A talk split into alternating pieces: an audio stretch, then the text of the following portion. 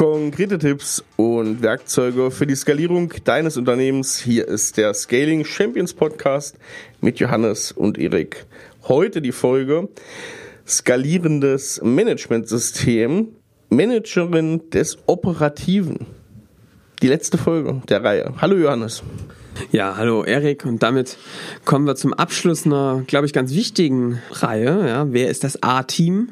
Wer ist das Team in der Spitze des Unternehmens? Wer, ähm, wen brauchst du dafür, um da wirklich ein solides Management aufzubauen, was den Mitarbeitern, aber vor allem natürlich den Kunden einen guten Dienst erbringt? Ähm, ich habe witzigerweise jetzt ähm, ganz aktuell das Interview mit Barack Obama gesehen. Mhm, mit Markus Lanz. Mit Markus Lanz. Und der, das ist total interessant zu beobachten, wie der davon spricht, wie er geführt hat. Er redet die ganze Zeit davon, wie er als Präsident gedient hat. Mhm dem Volk. Ja. Und, und er spricht ganz viel davon, was, wie, wie stark die Bedeutung seines Teams war und dass es das war, was er eigentlich vermisst hat, als er aus dem Oval Office rausgegangen ist, dass das Team und diese Zusammengehörigkeit und dieses, diese Verbindung bei so einer großen Herausforderung so stark zusammenzuwessen, bei dem Stress, bei dem Druck, der entsteht, ja. so ein starkes Team zu haben. Und da habe ich irgendwie, als ich das geguckt habe, immer wieder an unsere Folge gedacht, weil das zieht sich durch die Reihen durch, ja, ein Verständnis von der Führung, zu sagen, wir dienen unserem Kunden, wir dienen unseren Mitarbeitern, denen einen guten, einen guten Umfeld, aber auch die Möglichkeit zu geben, einen guten Job für ihre Kunden, unsere Kunden zu tun. Und dabei schweißt sich das Team natürlich zusammen. Und das zieht sich vom kleinen Mittelständler bis ins Weiße Haus. So ist das. Genau. Gibt Parallelen, ja. Also ja. es ist nicht zu Unrecht könnt ihr euch wieder Präsident Amerikas fühlen. Es werden gerade. Ich wollte gerade sagen, mal vielleicht nicht wie der aktuelle Präsident es, werden, es entstehen neue Möglichkeiten. Genau, führt euch vielleicht nicht wieder jetzt gerade amtierende noch Präsident.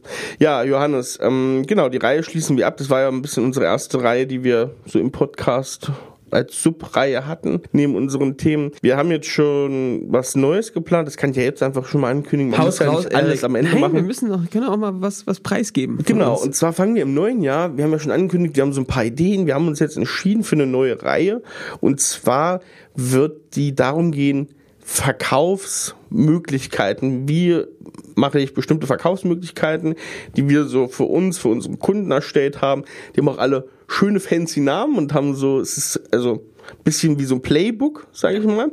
Und daraus werden wir in den nächst, im nächsten Jahr jeden Monat eine präsentieren. Genau. Sprich zwölf. Genau, also das ist, ich nenne das immer die Pralinschachtel bei uns. Ja? Mhm. Da sind also ganz, ganz viele Taktiken, über 50 Taktiken drin, die wir so rausgefunden haben in der Beobachtung der Branche, in den ganz vielen Gesprächen mit IT-Unternehmen, wo wir uns angeschaut haben, was funktioniert in den unterschiedlichen Branchen, in den unterschiedlichen Kategorien von Unternehmen. Ich würde das Taktiken zur Lead-Generierung nennen. Und das ist eben ganz konkret eine Taktik. Ja? Also eine ist zum Beispiel ein monatliches oder wöchentliches Webinar zu machen, darauf über soziale Medien Werbung auf eine ganz spezifische Zielgruppe zu schalten und diese dann in ein Webinar reinzubringen, wo man ganz klar zeigt, was, wie man Kunden von A nach B bringt und dann eben auch zu beschreiben, wie muss man das aufsetzen, was gibt's so für Rahmenbedingungen, was musst du vorher wissen. Es wird auch eine Checklist geben, was gibt's vorzubereiten, um sowas aufzusetzen. Und ich denke, dass wir vielleicht auch den ein oder anderen Best Practice teilen werden. Was sind so Do's und Don'ts, die man dabei machen sollte? Ein paar Hacks, die wir rausgefunden haben, weil wir natürlich ein paar Erfahrungswerte gesammelt haben mit diesen Taktiken, die wir so tagtäglich nutzen bei unseren Kunden und auch bei uns selbst. Genau. Und dann fangen wir dann im neuen Jahr im Januar an. Das wird, glaube ich, cool. Wir werden bestimmt nicht alles preisgeben, aber ich denke, dass wir mal das Playbook an der einen oder anderen Stelle aufschlagen werden und hier mal mal ein paar Einblicke geben. Es sind ja, wie gesagt, zwölf, die wir jetzt was Jahr, mal gucken, ob wir dann weitermachen, aber zwölf im nächsten Jahr und ähm, das Playbook ist ja wesentlich länger. Also da sind ja wesentlich mehr als zwölf drin, von daher glaube ich, gehen wir ja nicht alles preis. Genau, Johannes, ähm, dann starten wir heute mal rein. Also es ist ja nicht nur die letzte Folge, ich habe das hier angekündigt vor der Folge mit Flo, das ist jetzt nicht nur die letzte Folge, in der wir über den Manager des Operativen sprechen, sondern wir fassen insgesamt noch mal ein bisschen mit dieser Position auch zusammen, wie die ganzen anderen Sachen. Strategiemanagerin hatten wir, wir hatten Assistenz, wir hatten Vertrieb und ja, Marketing, Marketing, und die ganzen Sachen nochmal so ein bisschen zusammengefasst auch. Das werden wir heute auch nochmal als Abschluss machen. Johannes, dann starte doch mal rein, so ein bisschen mit der Problemstellung und so ein bisschen mit der Erläuterung der Position. Ja, also was ist das Problem häufig? Äh, dass wir beobachten, dass es oft so ist, dass die äh, Unternehmen gewachsen sind, man als Geschäftsführer, Unternehmer eingestiegen ist und natürlich viele verschiedene Rollen besetzt hat. Man war Fachkraft in den Projekten, man war gleichzeitig aber auch der, der Vertrieb gemacht hat, auch eine Fachkraftrolle. Und man war gleichzeitig natürlich auch der, der geguckt hat, kriegen wir neue Leute ran, wann äh, ist wer tätig, Einsatzplanung, Projektmanagement, ähm, das Thema ähm, Prozesse einführen, effiziente Systeme schaffen und gleichzeitig aber auch noch die Strategie und so weiter zu entwickeln und ähm, ja, groß zu denken bei der ganzen Geschichte.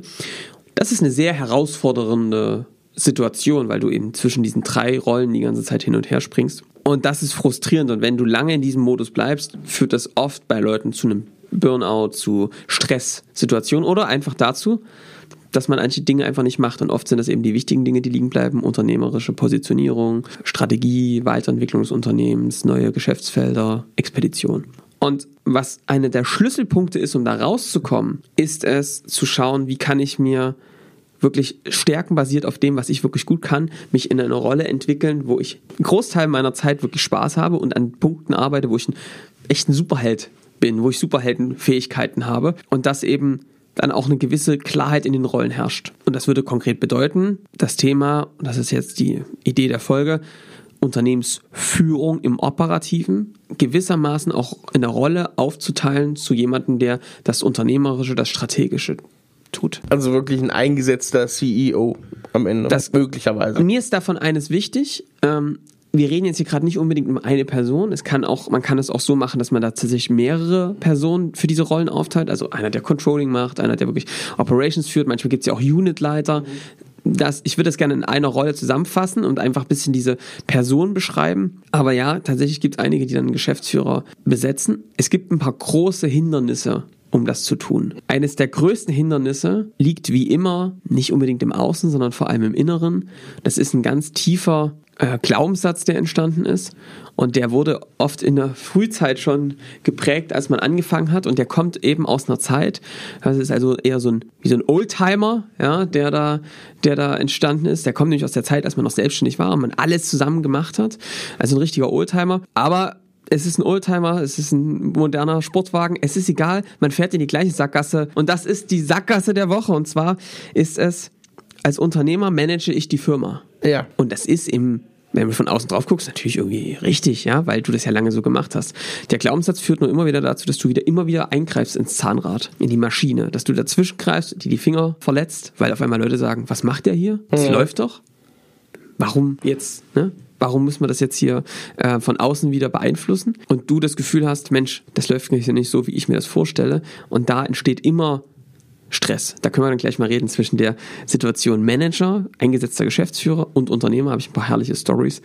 Das ist wirklich eines der größten Knackpunkte wo es immer wieder knallt. Ich glaube, da hat auch jeder entweder die eigenen Probleme oder kennt auch wen aus dem Netzwerk. Das ist ja ein sehr leidliches Thema. Ja. Lass uns doch mal, Johannes, in unserer Abarbeitung mit diesem Thema anfangen, mit die Aufgaben eines Managers im Operativen. Wenn du das beschreibst, kannst du den Typus ja da auch gleich mal mit reinpacken. Ja, definitiv ist es die operative Steuerung oder Steuerung des Operativen. Das heißt also quasi die grundsätzliche Wertschöpfung zu steuern. Ja, ja, natürlich brauchst du auch Manager, um quasi diese ganzen unterstützenden Funktionen wie Buchhaltung, Controlling, Personal, auch das zu managen. Ist auch ein Thema, würde ich jetzt gerade mal ein bisschen ausklammern. Man kann aber die Sachen auch gut übertragen. Es geht also darum, es gibt ja dieses schöne Bild, Fachkräfte sind die, die den wirklichen Wert am Kunden schaffen, ja, Nutzen erzeugen. Das heißt, das sind diejenigen, die wirklich am Kunden arbeiten, Effekt erzeugen, im Dschungel sich vorwärts schlagen, wenn wir das erzeugen wollen und eben quasi die wirkliche Arbeit leisten. Ohne die wird überhaupt nichts funktionieren.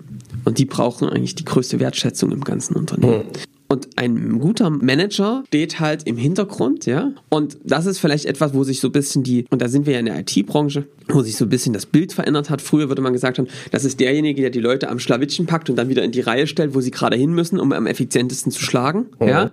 Heutzutage würdest du sagen, dienende Führung, Mhm. Die sind wir wieder dabei. Obama, ja, würde also bedeuten, ein Manager schafft die Rahmenbedingungen dafür, dass die Fachkräfte sehr, sehr gut am Kunden einen hohen Nutzen stiften können. Ja. Also gut schlagen können. Das heißt also, ein guter Manager wird quasi auch coachend unterwegs sein, der wird also quasi sich darum kümmern. Das heißt, das Thema operative Führung ist tatsächlich auch ein Thema, zu gucken, wie können die Teams sich gut untereinander organisieren. Manch das Thema Selbstorganisation oder kannst du dort wieder Führungskräfte entwickeln, die quasi dort eine Führungsposition in einem kleineren Unit, ne, Zellteilung ist so das Motto, äh, aufnehmen können. Und sorgst also dafür für alles, was die Leute brauchen, um sich da vorwärts zu bewegen. Es ist also quasi einerseits Struktur sicherlich, ja, was zu das Finden und das dabei zu unterstützen, die richtige Organisationsstruktur für das Operative zu finden. Ihr merkt schon, es ist ein bisschen was anderes, als wenn man sagt, ich gebe euch die Struktur vor, wie ihr ab jetzt arbeiten müsst. Ja. Das hat was mit damit den Erfahrungswerten zu tun. Da ist aber jeder ein bisschen unterschiedlich und ich sage auch nicht, dass das eine besser ist als das andere. Wir reden, glaube ich, jetzt hier davon, was wir so bei unseren Kunden erleben, was sich etabliert hat. Und das ist nun mal, gerade in der Entwicklung, im Consulting, sind das Leute, die ein hohes Maß an auch Eigenständigkeit, Selbstverantwortung spüren wollen. Nicht alle, Manche wollen auch eine straffe Führung. Ich bin da aber eher ein Freund von situativer Führung und da werden wir ja irgendwann nochmal drüber sprechen. Ja. Also das heißt, die Rahmenbedingungen schaffen. Das heißt einerseits Struktur, das haben wir. Auf der anderen Seite auch zu gucken, was brauchen die Leute eigentlich für Werkzeuge, um gut schlagen zu können? Sind das die richtigen Werkzeuge? Und vielleicht ein guter operativer Manager stellt eben auch genau diese Fragen. Sind das die richtigen Werkzeuge, mit denen wir hier gerade schlagen? Oder brauchen wir andere? Und im Zweifel macht wieder ein guter Manager aus meiner Sicht dieses Gespräch gemeinsam mit den Fachkräften. Warum? Was denkst du? Weil die natürlich in der direkten Situation drinnen sind und da natürlich am besten wissen, in welchen, also was sie da an die Hand gegeben bekommen müssen. Genau, die merken also im, im Alltag, in der Arbeit mit dem Kunden oder wenn wir wieder im Dschungel sind, im äh, Schlagen, ne, dass du ja. merkst, damit sind manchmal sehr harte Stämme dazwischen. Ich brauche also manchmal eine, eine, Säge, die muss irgendwie gut neben mir liegen. Ich muss, ich muss die gut hinten äh, in meinen Gürtel stecken können, damit ich da schnell rankomme. Das Design zu verstehen, ranzugehen an den Kunden und in den Situationen zu beobachten und dann mit den, mit den Mitarbeitern rauszufinden, was sind die richtigen Werkzeuge. Da auch wieder dienende Führung. Das kann man jetzt übertragen. Also in welche Tools brauchen wir, welche äh, Methodiken brauchen wir, um noch effizienter in Projekten, in Produkten zu arbeiten. So, was außerdem sicherlich noch sinnvoll ist, ist quasi die Prozesse. Ne? Also wie wird geschlagen? So, wie, was sind gute Methodiken? Was sind Best Practices, die ich gezeigt habe? Und wie kann ich den Wissenstransfer zwischen den unterschiedlichen Units und ähm, ne, zwischen den verschiedenen Fachkräften sicherstellen. Auch ein Thema, was wichtig ist. Also Prozesse und Wissen, äh, Vermittlung, ja, und, und Effizienz quasi da auch zu erzeugen. Ja, da höre ich so vom Typus raus, also strukturiert hat, hast du gesagt, auf Unbedingt, jeden Fall. ja. Also gewisse blaue Anteile, wenn ihr nach ja. dem Disk-Modell geht, ja. Genau. Dann auf jeden Fall Selbstreflexion ist, glaube ich, sehr wichtig. 100%. Also, das ist, glaube ich, so eine sehr wichtige Sache, was Empathie spielt da mit rein. Also, ja. du musst ja auch abholen, wo die Leute stehen und wie du sagst, auch die Werkzeuge mit ihnen zusammen auch finden und einsetzen. Also, es wird, wenn du jetzt an typische Manager denkst, sind die wahrscheinlich eher blau-rote Typen ja. häufig, ja, ja, in einem Konzern, in größeren Unternehmen. Ich will das gar nicht bewerten. In dem Umfeld über das, worüber wir gerade gesprochen haben, dienende Führung, dienendes Management, sind es, glaube ich, eher diese grünen. Erklär nochmal blau-rot und, ja, und genau. Also rot sind eher die dominanten Typen, die, ja. ähm, also wo auch Macht, und das ist, will ich gar nicht negativ, Macht es hat ja noch Verantwortung bedeutet, ja. die vorausgehen. Ähm, blau sind gewissenhaft, ähm, Grün heißt, glaube ich, stetig. Mhm. Und Gelb ist Initiativ, also das heißt, ne, vorangehen, innovativ ist oft Unternehmer-Eigenschaft. Das restliche Management-Team muss ja auch gemanagt werden vom Manager im Operativen, oder? Also das hat ja, du hast ja auf Strategiemanager, Assistenz im Grunde genommen ist der ja, ist da gibt's jetzt, glaube ich, nicht die eine Position. Manche sagen also, ich nehme den Strategiemanager mit auf eine Ebene wie den operativen Manager, mhm. weil er einfach ein Sparingspartner ist und sich um die Strategieentwicklung mitkümmert. Das kann man so sehen oder so, ne? Manche, also da glaube ich, gibt's, muss jeder so ein bisschen das Modell für sein Geschäftsmodell auch finden. Manche sagen, es gibt einen Geschäftsführer, der steuert alles. Ich bin auch ein Freund davon zu sagen, es gibt einen, der guckt sich wirklich das Operative an. Ja, okay. Jetzt mal vom Typus. Genau, was muss ich beachten? Wie genau. ich den? Also ich würde schon gucken, jemand, der strukturiert denken und auch methodisch handeln kann, komplexe äh, ähm, Inhalte zu verstehen und mit, mit Komplexität auch umgehen zu können mhm. und nicht zu versuchen, sie mit noch mehr Regeln zu beherrschen, sondern eher zu gucken, wie kann ich Komplexität gut in Komplexität mich gut bewegen. Also wie gebe ich den Mitarbeitern gleichzeitig auch gewisse Freiheiten und verstehe, dass eigentlich die Kunden und die Mitarbeiter die sind, die das meiste Wissen haben in diesen Prozessen und verstehe mich als jemand, der das rauszieht. Also eine hohe Empathie, Selbstreflexion.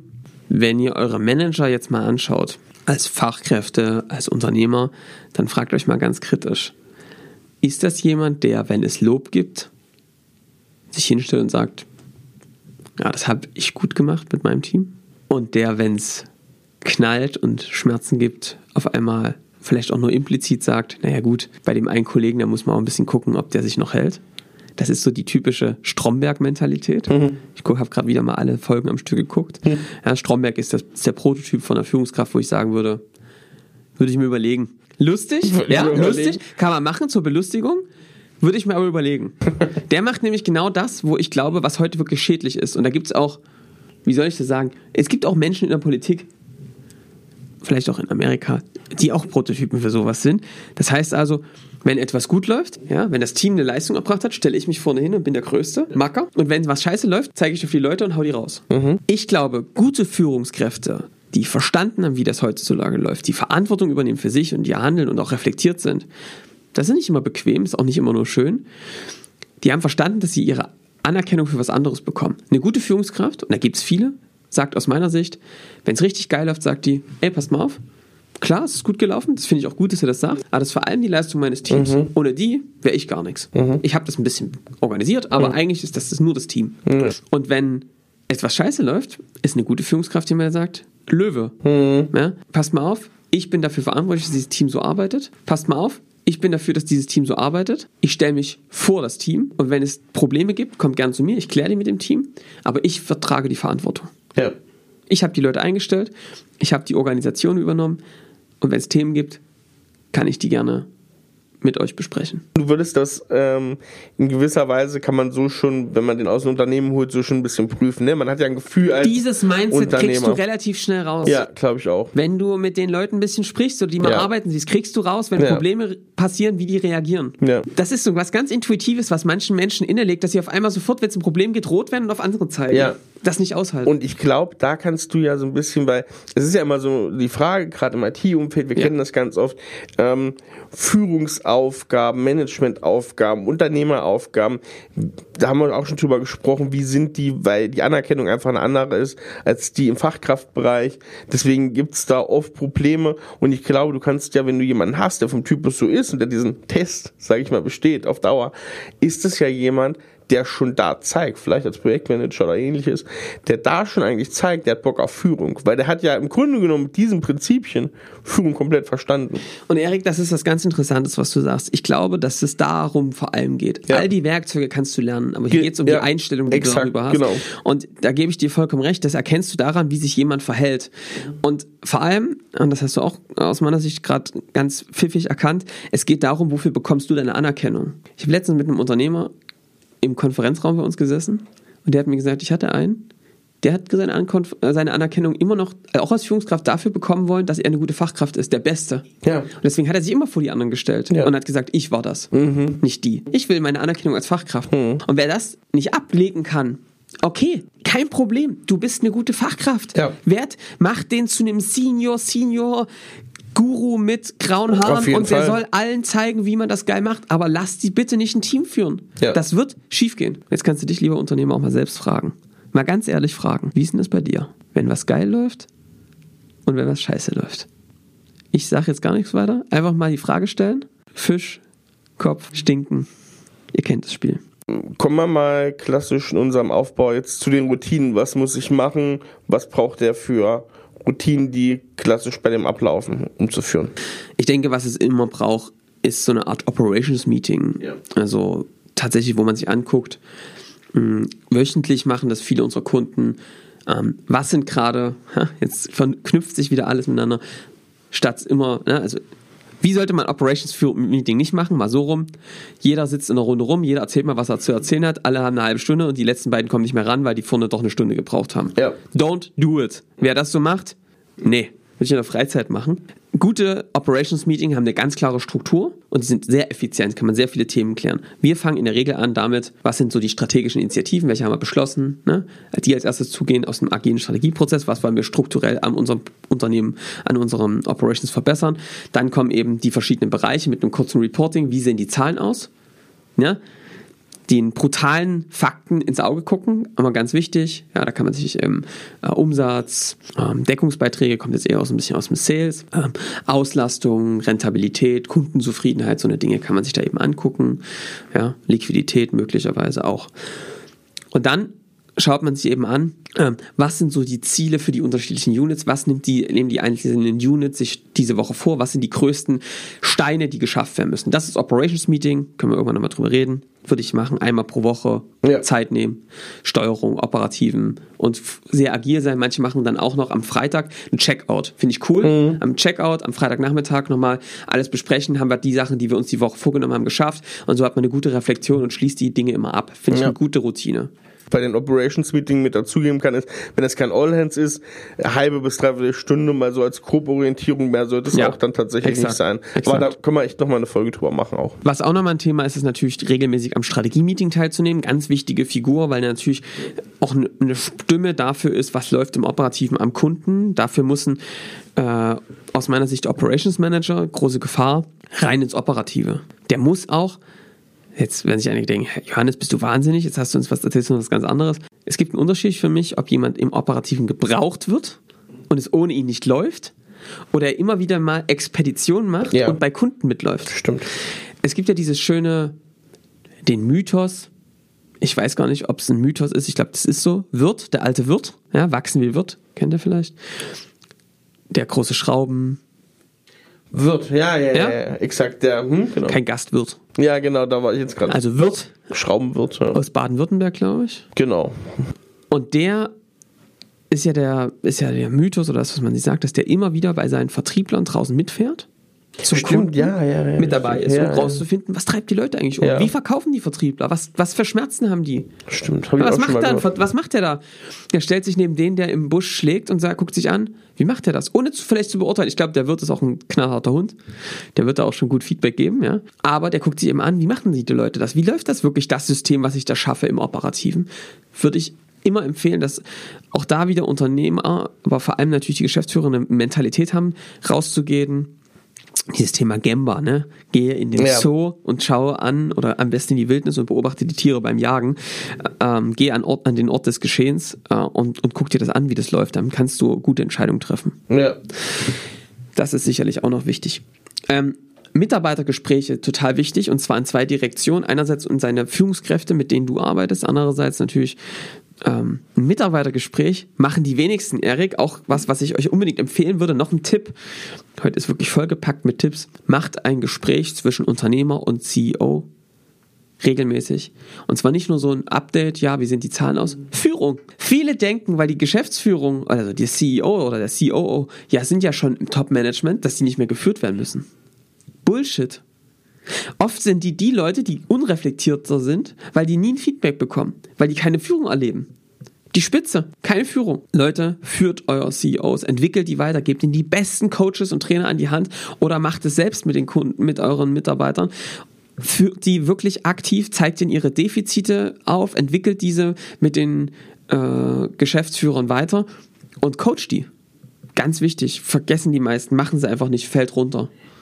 Du hast kurz das Mitarbeitergespräch angesprochen, da aber nicht so klassisch das Einjahresgespräch, wie man es so kennt, sondern eher so ein bisschen bedarfsmäßig und so auch nach, nach bestimmten Stages und sowas. Also ne? ich, ich habe so eine, so eine äh, Faustformel, die heißt irgendwie so elf Mitarbeiter, elf Leute, die du Ja. direkt führst, ist wirklich die Grenze, ab der du es eigentlich wieder in Zellteilung unterteilen musst, weil du ab elf irgendwie wirklich das nicht mehr unter Kontrolle hast, da wird es so viel und dann kann man wirklich auch Quartalsmeetings machen, um wirklich die Leute aktiv weiterzuentwickeln. Manche Ja. brauchen eher eine engere Führung, nach Ja, genau. Aufgaben, nach Zielen, andere eher nach Sinn. Das ist situative Führung, das machen wir ein andermal. Genau. Aber ja, genau, nicht Einjahresgespräche bitte. Genau. Sehr gut. Routinen, gibt's noch weitere, Johannes? Ich glaube, das sind so die Sind wichtigsten. Gut. Ja, also Sehr dieses gut. ganze Thema Controlling, Reporting kann man auch alles natürlich darüber abbilden. Das ist jetzt für mich jetzt nicht so im Fokus. Er braucht aber auf jeden Fall ein guter, ein guter COO oder Operations ähm, Leader hat auch ein geiles Dashboard, wo er tagesaktuell sieht, wie sich die Zahlen entwickeln und nicht jedes Mal riesen Reports ziehen muss. Da gibt es sicherlich auch eine Re Routine für das Reporting und das Controlling. Ja. Don'ts. Was geht gar nicht? Da gibt es eine Menge. Definitiv. Ich möchte mal mit dem größten anfangen. Es ist wirklich, Erik, dramatisch, was ich so erlebe, was wir so erleben. Tatsächlich witzigerweise immer in solchen Situationen, wo ein Unternehmer das Unternehmen aufgebaut hat, Ja. großgezogen hat, das eigene Baby, und irgendwann den Geschäftsführer reingenommen hat, Ja. langjährigen Mitarbeiter, vertrauensvoll. Ich habe manchmal das Gefühl, es sind so ein bisschen dann die Ersatzkinder. ja. Töchter, Söhne, weil man ja seine echten Kinder gar nicht so oft sieht. Ne? Mit denen hat man am Ende viel mehr zu tun. Ist, ist traurigerweise ist es manchmal so. Und dann passieren Sachen, Erik, du machst dir kein Bild. Alle, die das schon mal erlebt haben, werden sich vielleicht wiederfinden. Der Unternehmer strebt dann irgendwann an, das Unternehmen auch abzugeben an den Geschäftsführer. Ne? Und in dieser Zwischenzeit ist eben dieses Spiel aus, der eine macht die Unternehmensstrategie und der andere die operative Geschäftsführung. Und da knallt's ohne Ende. Spätestens beim Unternehmensverkauf, aber auch vorher, Ja. weil Unternehmer immer wieder eingreifen ins Operative, weil sie sich sehr entfernt haben von dem Tagesgeschäft, Entscheidungen treffen, wieder wirklich schwachsinnige Dinge tun, auf den Hof kommen und jetzt auf einmal äh, Dinge umzustellen, ja, äh, Parkplätze neu zu sortieren, so wirklicher Quatsch Ja. am Unternehmer, am, am Geschäftsführer vorbei, Gespräche, Anweisungen an Mitarbeiter zu geben, neue Projekte loszustoßen für die Entwicklung, neue Anforderungen zu definieren, Mitarbeiter in Beschlag zu nehmen, neue Formate für Sales und Marketing zu entwickeln, ohne Absprache am Geschäftsführer vorbei. Und das führt zu ein paar Dingen.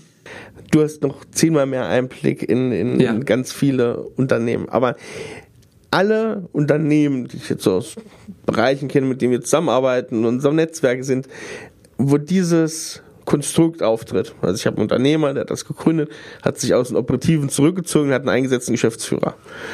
Ich wüsste gerade, ich könnte dir gerade kein, alles was du aufgezählt hast, kann ich dir sofort mehrere nennen, aber ich könnte dir keins nennen, wo ich sage, das klappt bei denen super. Also es ist schon, das ist beim Meer, dass es Ja. so läuft. Also es gibt schon, es gibt ein paar Beispiele, die ich auch kenne, aber das ist wirklich wie ein durchgängiges Muster. Ja. Woran liegt das? Leute, ihr seid, ihr hört den Podcast nicht, um, äh, hier irgendwie die sanfte Verpackung zu bekommen. Es liegt häufig wirklich an der Sturheit der Unternehmer und einer Emotionalität des eigenen Babys gegenüber Ja. und nicht abgeben zu können. Keine neue Erkenntnis, wahrscheinlich. Woher das kommt, ey, bitte, Erik, lass uns nochmal, lass uns das Backlog aufnehmen. Warum Ja. kann ich mein Baby nicht verabschieden? Mhm. Ja. Die, ich kann euch schon mal einen Spoiler geben, die Metapher mit dem Baby ist nicht zufällig, die hat sehr viele Parallelen mit einer italienischen Mama, ja, die ihr Baby, ihren Sohn auch nicht loslassen kann. Ja. Warum das so ist, da reden wir dann gleich mal. Aber das ist wirklich eines der größten Aspekte. Ich hab, muss dir ehrlich sagen, das scheitert ganz oft. Die Übernahme, Ja. die Geschäftsführer gehen raus, sind frustriert, es gibt oft Zank und richtig Streit. Vor allem, bitte, don't, untergrabe nicht als Unternehmer, was total dumm ist, die Autorität deines Geschäftsführers, indem du solche Statusspielchen machst. Wenn du an deinem Geschäftsführer vorbei mit Mitarbeitern Anweisungen gibst, untergräbst du den Status deines Geschäftsführers. Wir haben mit Flo über Status gesprochen, das genau passiert da. In der Ja. Gruppe, das Schlimmste, was passieren kann. Thema Beteiligung, ich kann mich erinnern, ich sage jetzt Ja. überhaupt nicht, ich kann mich an Termine erinnern mal, ich sage jetzt nicht die Stadt, wer, aber ich kann mich da mal erinnern, wir waren bei jemandem, haben mit dem gesprochen, Mittag gegessen und dann äh, sagt er sowas, pff, mich interessiert eigentlich nicht, wie dieses, also CEO, mich interessiert eigentlich nicht, wie dieses Unternehmen weiter wächst und was hier passiert. Ich habe ich hab gar keine, ich habe keine Anteile dran. Ich kriege hier mein Geschäftsführergehalt. Ich mache das hier so Genau. weiter. Alles andere setzt sich auf der Arschbacke ab. Genau. Hat Das nach außen eine 40, gefährlich. eine 40-Stunden-Woche gehabt, nach innen eine 20-Stunden-Woche. Ja, genau. Und Investor ein So. bisschen weiter weg. Ja, Hat sich dort ein Lenz geschoben. ja. Ich weiß genau, wie du meinst.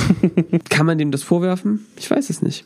Meine Empfehlung ist, gebt euren Geschäftsführern Anteile. Ja, definitiv. Ey, Betroffene zu Beteiligten machen. Wenn das dein Baby mit wird, Mhm. verhältst du dich anders. Gehst du anders mit dem Geld um? Machst du andere Dinge? Also keine Beteiligung zu geben, ist aus meiner Sicht ein Don't. Ja, weitere Sachen so. Das ist, das sind ja jetzt Sachen, die waren sehr auf Gründer-Unternehmerseite.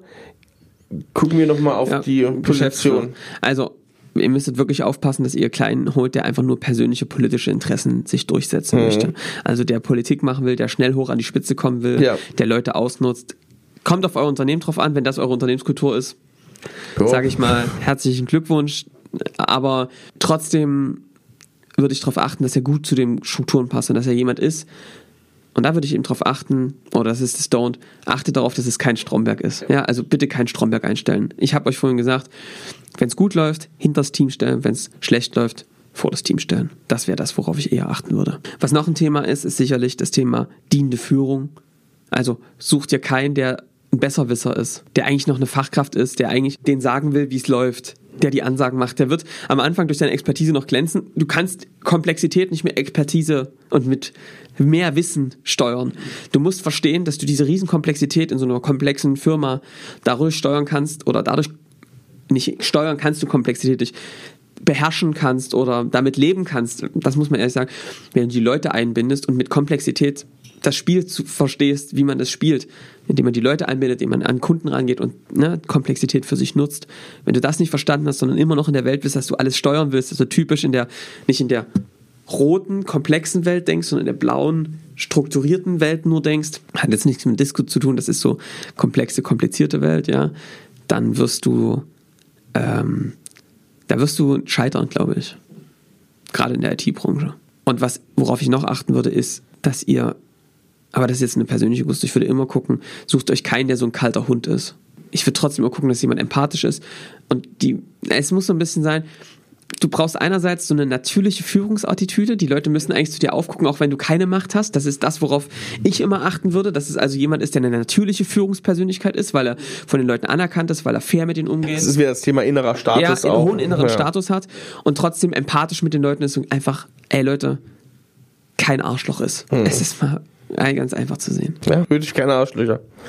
Ist so. Ja. Johannes, jetzt haben wir diese Rolle nochmal vorgestellt. Ja. Ich würde kurz nochmal so ein kleines Resümee ziehen über diese Reihe. Also wir haben uns beschäftigt, wie gesagt, das hatte ich schon gesagt, mit der Assistenz, wir haben uns mit Sales Marketing Managerin beschäftigt und wir haben uns beschäftigt mit dem Strategiemanager, Strategiemanagerin. Und natürlich auch mit dem Unternehmer haben wir uns schon Mit viel dem Unter beschäftigt. logisch, mit dem Unternehmer beschäftigen wir uns ja in der Regel fast immer und jetzt noch mit dem ja, Geschäftsführer, mit dem Manager im Operativen, wie auch immer man das jetzt nennt. Gibt's denn noch neben diesen Rollen weitere Rollen, die du so siehst, kommt ja auch ein bisschen auf die Größe an. Du hast Ja. schon ein paar gesagt, gerade so im Finance-Bereich oder sowas, ähnliche, ähnliche Dinge. Gibt's da noch was und was ist so ein bisschen die Konklusion? Hast du da noch was? Also was ich sagen kann, schon das Thema Buchhaltung, Controlling, wenn du jemanden Ja. hast, der sich wirklich geil mit Finanzen auskennt, der wirklich weiß, wie du es machst, der kannst du dir, also CFO, keine Ahnung, das ist schon echt nochmal eine mega Ja. wichtige Rolle. Und vor allem einen CFO zu haben, der konstruktiv ist, das ist, glaube ich, das Schwierigste. Hm, ja. Also es gibt ganz viele CEOs, die einfach nur alles blocken, was kommt. Jemanden zu haben, der clever versteht, welche, also auch nach vorne denkt, in, nicht aus, immer nur aus einem Mangel heraus, wir müssen kosten, kosten, kosten, sondern Ja, ja, genau. aus einem aus einer Fülle herauszudenken, zu sagen, wie können wir denn größer denken, Ja, wie 10 können wir- Xen, genau, wie können wir ja. es denn ganz anders hebeln? Exakt. Der, so eine Denke zu bekommen, das Ja. ist, glaube ich, anspruchsvoll, weil du natürlich auch sehr viel mit dem operativen Kosten-Cutting zu tun bist. Du musst jemanden finden, der eigentlich beides kann, der sowohl darauf achten kann, es schlank zu halten und gleichzeitig groß zu denken, weil da Ist nicht so eine sehr deutsche Rolle, ne? Das ist so ein bisschen, die kommt aus dem angloamerikanischen, Ja. aus der CFO, Also denke eher. Das ist, aber das ist geil. Also wenn du so eine Position hast, auch schon im kleinen mittelständischen Bereich, ist das richtig, richtiger Gamechanger nochmal. Ey, Leute, die Leute, die einen CFO haben, der so denkt, die, Ja. mer- die gehen meistens richtig ab, Ja. weil sie eben nicht nur die unternehmerischen Ideen haben, sondern auch jemanden haben, der im Hintergrund sagt, Leute, macht das mit den Ideen. Ich sichere euch von den Finanzen her die Rückhalt, das, was ihr braucht, kriegt ihr und dann ballern wir da richtig los. Ja. Ja? Also der auch da unternehmerischen Geist hat. Ja. Das sind, glaube ich, so die wichtigsten äh, Rollen, die ich jetzt gerade sehe. Ja. Man ja. kann das immer weiter runterbrechen. Ja. Grundsätzlich kann ich sagen, Erik, es ist, glaube ich, wichtig, dass du aus den Einzelpersonen ein Team machst. Und das, vielleicht, das möchte ich nochmal sagen, bei diesen ganzen Rollen ein Verständnis entsteht für dienende Führung. Das ist wirklich was, was wir beobachtet haben. Ein Verständnis aufzubauen, dass sie ja nicht die Spitze sind, sondern sie, dass die der Button sind, quasi, der, die, die Ebene, wo die dafür dienen, Sicherheitsnetz. ja, ein Rückfall, eine, eine, ein Backbone, ja, für die, Ja. für die, für die Mitarbeiter einen guten Job an ihren Kunden zu liefern. Und also sich als im Dienste des Kunden und des Mitarbeiters zu verstehen, das ist, glaube ich, eine ganz wichtige Einstellung. Und daraus ein Team zu machen, ich würde wirklich empfehlen, neben diesen Strategie-Meetings, die wirklich teambildend sind, muss man sagen, das ist ein schönes Teambuilding im, im, im Tagesgeschäft quasi oder im strategischen, würde ich wirklich dafür sorgen, dass die regelmäßig rausgehen Ja. ab in die Natur, wandern. Ja. Also das ist jetzt ne, das, wie wir das machen oder wie das mit unseren Kunden machen. Ähm, wir haben schon mit Hausboot unterwegs sind, Ja. äh, keine Ahnung, irgendwelche Aktionen machen, wo es einfach, wo es aus Einzelpersonen, Teams, Freunde. Nico hat letztens was Schönes gesagt, das fand ich mega cool. Im Bewerbungsgespräch, der hat äh, zu jemandem gesagt, weißt du, was für mich Vertrauen bedeutet und Loyalität? jedem bei uns würde ich meinen Schlüssel, die Zugang zu meinem Kontodaten und auch meine Familie anvertrauen, Das stimmt, ja. weil ich wüsste, die würden damit vertrauensvoll umgehen und ich vertraue den Leuten blind. ja. Ich weiß, dass wenn ich mich öffne Ja. und wenn ich eine Scheißsituation habe, mir keiner in dieser Situation der Schwäche Ja. ein Messer in den Rücken rammt. Boah, das stimmt. Boah, das hat er aber gut gesagt. Hat auch Eindruck gemacht. Ist auch so. Das ist, ja, das ist, Ist, auch so. Ja, das ich habe mich in dem Moment, ich habe mich in dem Moment auch Video gefunden. Ich habe gesagt, ja, fuck, da hat er, Das das hat er, hat er voll den Finger drauf, weil genau so ist das. Ja. Und das zu schaffen in diesem Team ist, glaube ich, essentiell wichtig, weil sonst kriegst du diese massive Aufgabe, so ein Unternehmen erfolgreich zu machen, einfach nicht hin. Und vor allem in die Skalierung zu kommen. Weil es gibt natürlich Crunch-Times, wenn es richtig knallt. Ne? Genau. also da ja. muss man und einfach da sagen. brauchst du auch einfach dieses, diese Vertrauensebene. Da muss jeder da 100% bist. geben und man Genau. muss wissen, der achten aufeinander und wenn Ja. es einem schlecht geht, geht der andere Ja. auf den zu und sagt, was können wir machen, damit es Genau. dir wieder besser geht. Ja. Cool. Ja. Cool, finde ich, finde ich sehr gut. Johannes, Erik. ich will es nicht ganz so lang zu. Wir sind jetzt schon bei einer guten Zeit hier, fast dreiviertel Stunde. Erik, Erik, ich muss dir sagen, ich freue mich total auf die neuen Folgen, die wir bald auch produzieren. Ja, wir haben gestern Erik und ich haben gestern zusammengesessen, haben mal das Backlog für die neuen Folgen. Wir haben immer mal geguckt, was können wir noch so machen. Ey, was wir an Ideen Es ist haben. unglaublich, wie viel da noch drin steckt. Also Leute, wer jetzt denkt, das Thema ist ja irgendwann durch. Nein, das Thema wird noch ein paar Also Jahre unser gehen. Lead-Gen-Playbook, unsere Taktiken. Ja, Und stimmt, also genau. wir haben noch so ein paar Dinge vor, Leute. Ja, da geht's noch Stay ordentlich tuned, rein. Ja. Ähm, hast du, hast du irgendwas, hast du irgendwas, hast du ein gutes Rezept, irgendwas Ja. Flottes? Erik, Sag mal. ich bin ja jetzt gerade ähm, gestern Ja. hatte ich einen schönen Abend, ähm, Kind ins Bett gebracht, Geschichte vorgelesen, schnell eingeschlafen. Ich hatte schön Zeit, habe ich mir eine Flasche Rotwein aufgemacht. Ja. Und was habe ich gedacht? Komm, ich mache eine schöne Bolognese. Habe ich natürlich vorher alles eingekauft. Und was ich jetzt mal mit euch teilen möchte, ist mein Bolognese-Rezept, was ich gerne mache. Das ist jetzt nichts Besonderes. Also, Ja. das ist jetzt keins, was ihr nicht irgendwo findet, aber ich muss sagen, das hat, macht was her. Äh, und das möchte ich jetzt gerne mit euch teilen. Also, mein Bolognese-Rezept. Ohren gespitzt. Die Mengen ja. Denkt euch ja, Freie Hand. ich denke so, ey, sorry, Freie Schnauze. Ja, genau. Freischnauze. Also, wie läuft es ab? Eine gute Bolognese. Und Erik, jetzt musst du mir gleich noch zur Seite springen. Ich weiß nämlich das italienische Wort nicht mehr dafür, aber ich werde dich gleich brauchen. Oh, mal gucken, ob ich es weiß. Ähm, lebt natürlich von einem guten Hack. Ja. Ja. Ein gutes Hack holt man sich beim Fleischer, Ja. Bio, Rind. Ja. Ja. Ja, das äh, finde ich immer wichtig. Und was ich mache, ist tatsächlich, ich nehme das Rind und brate das wirklich sehr scharf an. Ja. Ein bisschen Pfeffer, ein bisschen Paprika, ein bisschen Knoblauch rein, scharf angebraten. Ja. Wirklich knusprig. Das brät im großen Topf. Ja. Und währenddessen mache ich, und jetzt kommt das italienische Wort, ich Stagnavio oder sowas. Oh, das kenne ich gar nicht. Ah, Ah. Jetzt hätte ich mich besser vorbereiten können. Was bedeutet das? Das ist diese Mischung aus Möhren, Sellerie, Zwiebeln, Ja. ganz klein gehackt, Ja. bisschen Knoblauch und das mit Speck angebraten. Das, das hat doch, Böhmermann hat das doch auch Ja. gesagt letztens. Das ist, das ist sozusagen Ja, ja, genau, diese genau. Wie Das so, ist diese so Mischung. Art Curry ja, sozusagen. ja, genau, ne, hat wie das italienische Curry. Ja. Und das mit einem richtigen Klotz Butter gemeinsam angemacht. Auf wie, ist wichtig. Ja, da- Das Butter richtig gar nicht zu heiß machen, Ja. leicht andünsten Ja. und dann wird das so richtig schön sämig. Ja, geil. Und das wird durch eine halbe Stunde gläsern kochen. Ja. Kommen wir wieder zum Hack. Ja. Was ich mache beim Hack, ist dann Salz drauf, erst dann. wirklich. Ja, ja, genau. Erst noch am Braten. Tomatenmark und dann noch mal richtig anbuddeln lassen. Dann wird Ja. das quasi, dann, dann babbt das auch unten so ein bisschen an der Pfanne an, am Ja. Topf, ja, dass das so ein bisschen Röstaromen entstehen. Und was ich dann noch mache, ist so ein bisschen Zimt drauf, wenig, ihr wisst, Hack echt und Zimt, ja? Ja. ganz wenig. Okay, Eine okay. leichte Prise, ja? Okay. nicht übertreiben. Und dann mache ich folgendes, ich habe eine Flasche Rotwein aufgemacht, schön mit Rotwein Auf ablöschen. jeden Fall. Also ohne geht nicht. Und weißt du, was dann noch passiert, Erik? Ja. Neu, halben Liter Milch drauf. Ah, da war, oh, jetzt, jetzt kreischt wahrscheinlich jemand. Ja, weil Milch und Rotwein passt nicht, ne? Naja, auch so an sich. Also ich muss sagen, also ich, ich habe es jetzt noch nicht probiert. Ich kann es dir nicht sagen. Es kann Erik, ich dachte, als ich das Es Rezept ist ja habe- Frevel irgendwie fast. Also wirklich, ich habe ich, Ich aber in Zweifel, aber okay. halb, halben Liter Milch ran. Ja. Es ist richtig geil geworden, aufgekocht. Ja. Und dann habe ich ähm, quasi da rein die Tomaten. Dosentomaten reingemacht. Leckere Dosentomaten. Abgeschmeckt, Salz, Pfeffer. Ja. Und dann kommt diese Gewürzpaste Ja. oben rein, ein paar Mal gerührt und dann habe ich das wirklich vier, fünf Stunden auf niedriger Flamme köcheln lassen. Ich muss glaube ich mal probieren, Ja, das kann schon das. sein.